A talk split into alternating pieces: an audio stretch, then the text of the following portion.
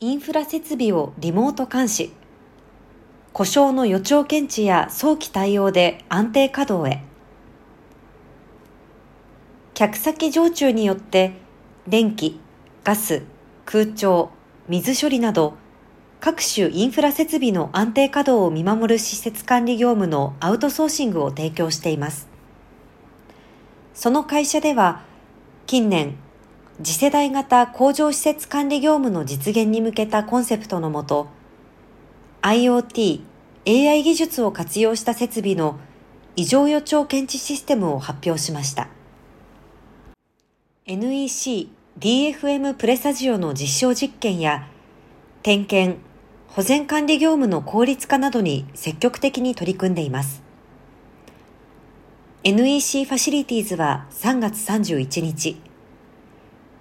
非常中で行う各種インフラ設備の点検、保全管理業務に、設備の異常予兆を検知する技術を組み合わせた保全サービスの提供を開始しました。上記活動の経験や成果を活かし、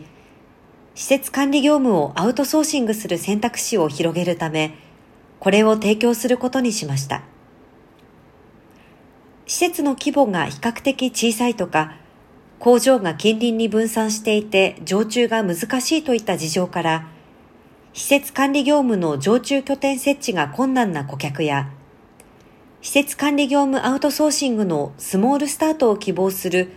中部地区の顧客から提供していくということです。同サービスは先行的に電子部品メーカーの検査事業を展開する企業に導入されていて、県内2カ所の事業所で24時間365日稼働する水冷式の冷却灯、冷却水ポンプの異常予兆検知に適用されています。月1回の巡回点検と設備ごとに定めた定期メンテナンス、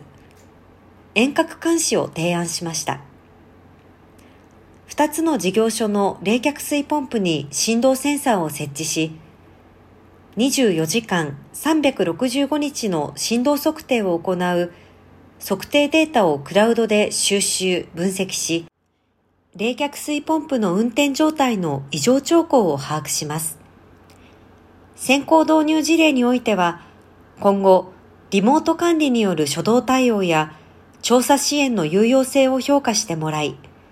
施設管理業務アウトソーシングの使用の策定、改善を行うということです。同社は新たな保全サービスの提供を通じ、遠隔監視による設備の管理や故障時の早期対応、故障の予兆検知を行い、